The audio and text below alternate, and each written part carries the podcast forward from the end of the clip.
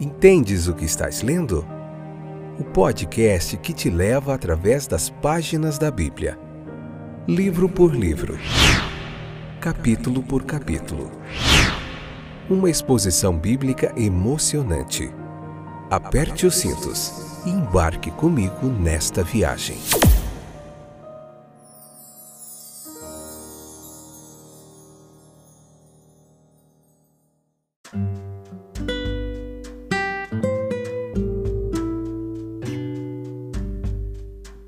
Olá, eu sou o Fábio e esse é mais um fantástico episódio do podcast Entendes o que estás lendo. Estamos no início da quinta temporada, Levítico capítulo 1. Hoje a parte 2, episódio número 357. Que joia, né? Vamos lá, até aqui nos ajudou o Senhor e temos essa esperança, essa fé que Ele vai continuar nos ajudando. Vocês estão animados? Tudo bem com vocês? Muita satisfação e alegria tê-los de volta para me acompanhar nessa jornada. Sozinho essa viagem não faz sentido, tá bom? Então, nós vamos falar hoje sobre as revelações de Deus na natureza, o que as escrituras falam sobre isso. Vamos falar da manifestação de Deus de uma forma especial em alguns lugares, como ele tem se revelado aos homens. Vamos falar dessa raça peculiar que ele escolheu, chamou, separou. Vamos falar da voz divina, como ele se revela. É muito legal, tá bom? A mediação, vamos falar sobre isso aqui também. Tem muita coisa jóia para você aprender. Leia o capítulo 1 de Levíticos em calma, em oração, em silêncio. Depois vem para cá, convida mais gente e vamos aprender mais nessa pregação expositiva que aprendemos, que fazemos aqui. Tá joia? Prontos? Prontas? Então vamos lá, sem perca de tempo. Há revelações de Deus na natureza, meus queridos. Vocês sabem disso, né? As escrituras reconhecem essas manifestações, essa voz no Salmo 9:1, no Salmo 19:1, em Atos dos Apóstolos 14:17, Atos 17:27, em Romanos 1:20. Nós vemos falar sobre isso. Nossa, som de boca aqui, tá dando sono. Só Jesus para nos ajudar. Vamos lá. Então, algumas tribos africanas, meus queridos, elas foram encontradas é, sem um vislumbre da ideia de Deus ou de imortalidade. Olha que interessante. As tradições dos gentios, elas também elas não eram originalmente de uma forma é, de uma fonte pura, mas foram corrompidas. Até mesmo o jardim do Éden, onde nós presumimos que foi instituído pela primeira vez, foi plantado para ser um templo, um lugar para adoração divina. Mas, no entanto, sem sacrifício não pode haver adoração. Sabia disso? Com Caim aconteceu isso, porque Caim ele foi rejeitado porque ele veio diante de Deus sem derramamento de sangue. Veja que isso aponta para a pureza do grande sacrificado por nós. Você sabe quem é, né? Coberto em cuja justiça somos justificados ou considerados justos, e em cujo sangue expiatório nós somos lavados e purificados. As ovelhas, elas são criaturas gregárias essa característica é notada com destaque aqui no texto, e por todo o livro nós vamos ver falar muito delas. Elas, o homem também é um ser social, né? Ele está situado em famílias, tribos, nações e até globalmente unidos hoje, né? De certa forma. O confinamento solitário ele está entre as punições mais horríveis e vai contrário todo o projeto de Deus para o homem como fomos representados para nossa ruína por nosso progenitor comum, Adão. E agora, pela representação do segundo Adão, eu e você temos salvação. O pecado ele é dissociativo. Considere os seus frutos: ó, ódio, é, conflitos, assassinatos. Então ele causa separação. A verdadeira religião, quando não é só algo hipócrita, mas é algo mais do que apenas uma, uma religiosidade, mas um estilo de vida, ela aperfeiçoou esse princípio social, centralizando toda a união na pessoa bendita de Deus. Deus aqui em Levíticos, já no capítulo 1, ele, ele é ele vem representado nessa manifestação especial. Sempre, em todos os lugares Deus tem se revelado. Não há tempo e nenhum lugar onde os homens não possam ter visto aquele que é invisível. Em nenhum lugar ele se deixou sem testemunha, mas os olhos do homem foram cegados e seu tolo coração foi escurecido, de modo que, por sua própria sabedoria, ele não conheceu a Deus. É certo que ele teria permanecido na ignorância se não fossem aquelas manifestações especiais das quais as sagradas escrituras são um registro. O texto aqui ele nos lembra de várias coisas, meus queridos. Pega um caderninho aí, se possível, e anota suas dúvidas e os detalhes que são muito importantes. Existem pessoas peculiares da raça humana, da qual Deus escolheu um povo. É isso que é ensinado aqui. A congregação, os filhos de Israel, a quem ele apareceria, por quem o conhecimento de sua natureza e vontade deveria ser retido, e por meio de quem ele deveria ser dado a conhecer a outros. A esta congregação, primariamente, foram confiados os oráculos de Deus. E enquanto as nações vizinhas elas tropeçavam nas trevas, as nações vizinhas de Israel, Israel andava na luz do Senhor. Deus ele falou do tabernáculo e essa sua morada em Israel havia acabado de ser construída e ali no lugar santíssimo ele havia significado sua presença pela nuvem de glória. Isso não era outra senão a casa de Deus, a sua morada no meio da congregação. O Senhor chamou a Moisés, as experiências do Sinai mostraram que havia necessidade de mediação entre a majestade do céu e os filhos da terra. Deus, portanto, ele escolheu se revelar à sua mente através do único homem que era mais apto naquele momento para um acesso próximo e que calmamente receberia e anunciaria fielmente a sua vontade. O corajoso, devotado Moisés. A igreja de Cristo agora, a igreja de Cristo em toda a terra.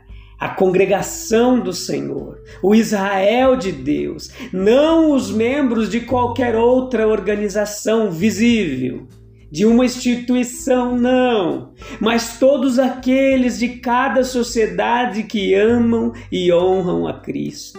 O santuário cristão é agora a casa do Senhor, o lugar da sua morada. Lá ele faz sentir a sua presença.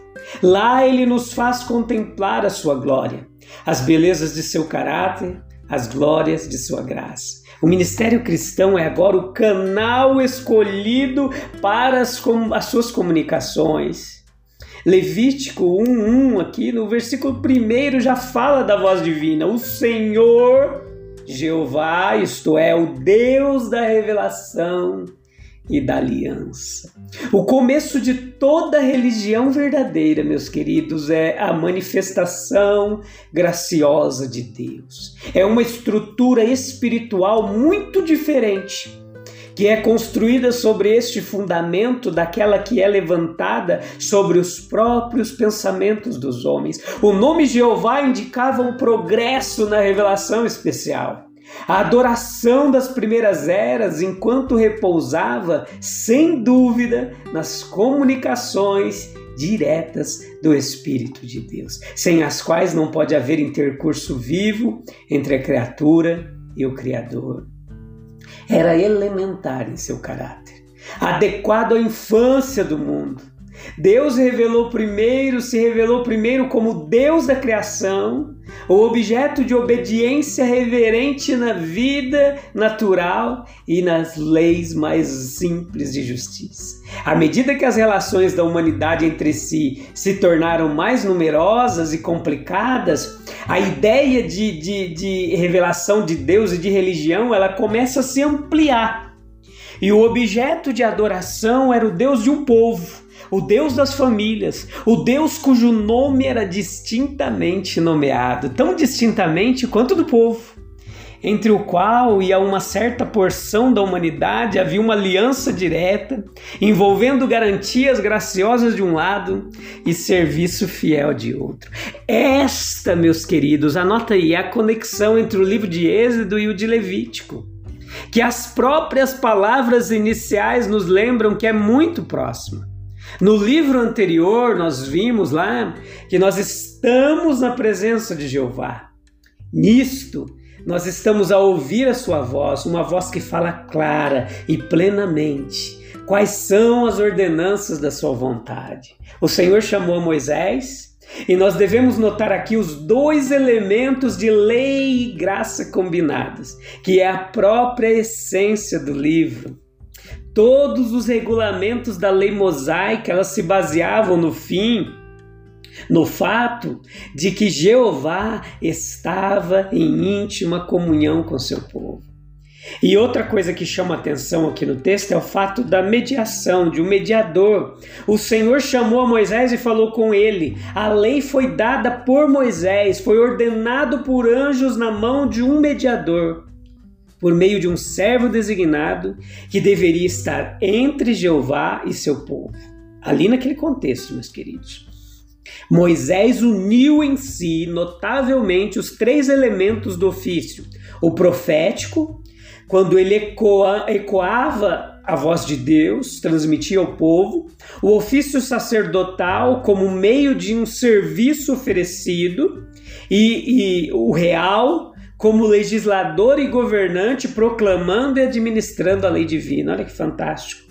Nós vemos também representado no caso de Moisés a união das duas qualificações para o cumprimento do ofício de mediador, que era o mérito pessoal e a nomeação divina. Moisés ele se, se destacou de entre o povo em seu caráter e eminência pessoal. Então ele foi ungido para seu ofício e manifestamente favorecido por Deus com comunicações especiais. Em todos esses aspectos, ele é o tipo do mediador perfeito. Quem é? Jesus Cristo, que era em si mesmo capaz de estar entre Deus e é, e o homem. A sua mediação é fato, história Toda a estrutura da lei cerimonial foi construída sobre a obrigação recíproca. A relação viva entre Deus e o homem é a realidade espiritual que une todos os detalhes deste livro da lei.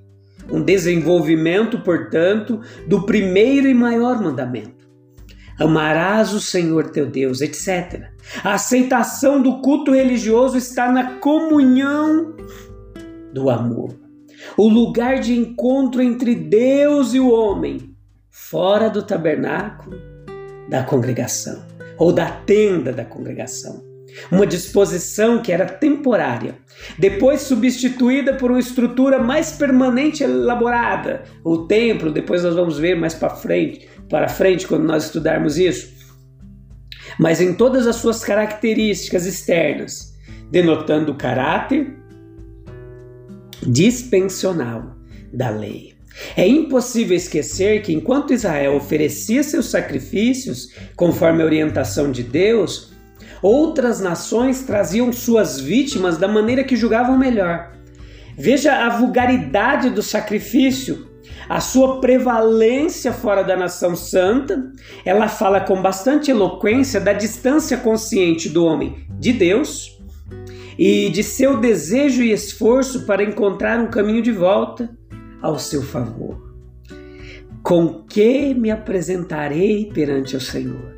Essa é a pergunta ansiosa do homem ferido pelo pecado e não iluminado pela palavra de Deus. Eu devo vir com holocaustos? Se agradará o Senhor de milhares de carneiros? Esta é a sua sugestão em resposta. É comovente pensar nas multidões de sacrifícios sob todos os céus, como exemplos de homens sentindo a misericórdia de um Deus ofendido. Sob aquela antiga dispensação ali, o homem ele devia trazer ao, ao, ao altar de Deus ofertas adequadas, é, conforme estivessem ao seu alcance. O melhor do tipo, um macho sem mácula. Pode ser de seu rebanho, versículo 2. Pode ser uma ave do céu, versículo 14. O sacerdote devia derramar o sangue ao redor do altar, versículos 5 e 11 nos fala sobre isso, aqui no capítulo 1. E a carcaça ela devia ser consumida sobre o altar, um holocausto inteiro ao Senhor. Mas agora, na nova aliança, em vez do sangue de touro e bodes, Deus providenciou uma oferta que é suficiente para todas as almas de todas as terras e épocas. Seu próprio Filho amado. Este é o Cordeiro de Deus absolutamente perfeito, sem defeito e sem mancha. 1 Pedro 1,19, Hebreus 9,14. Derramando seu próprio sangue, Hebreus 9,12, dando sua alma, sua vida, uma oferta pelo pecado, Isaías 53:10, tirando o pecado pelo sacrifício de si mesmo, Hebreus 9:26, aceito por Deus, uma oferta de cheiro suave ao Senhor. Versículo 17 e Efésios 5:2 nos fala disso. Através desse sangue derramado, do Cordeiro que foi morto por nós, nós temos acesso em todos os momentos ao perdão dos pecados e à reconciliação com Deus.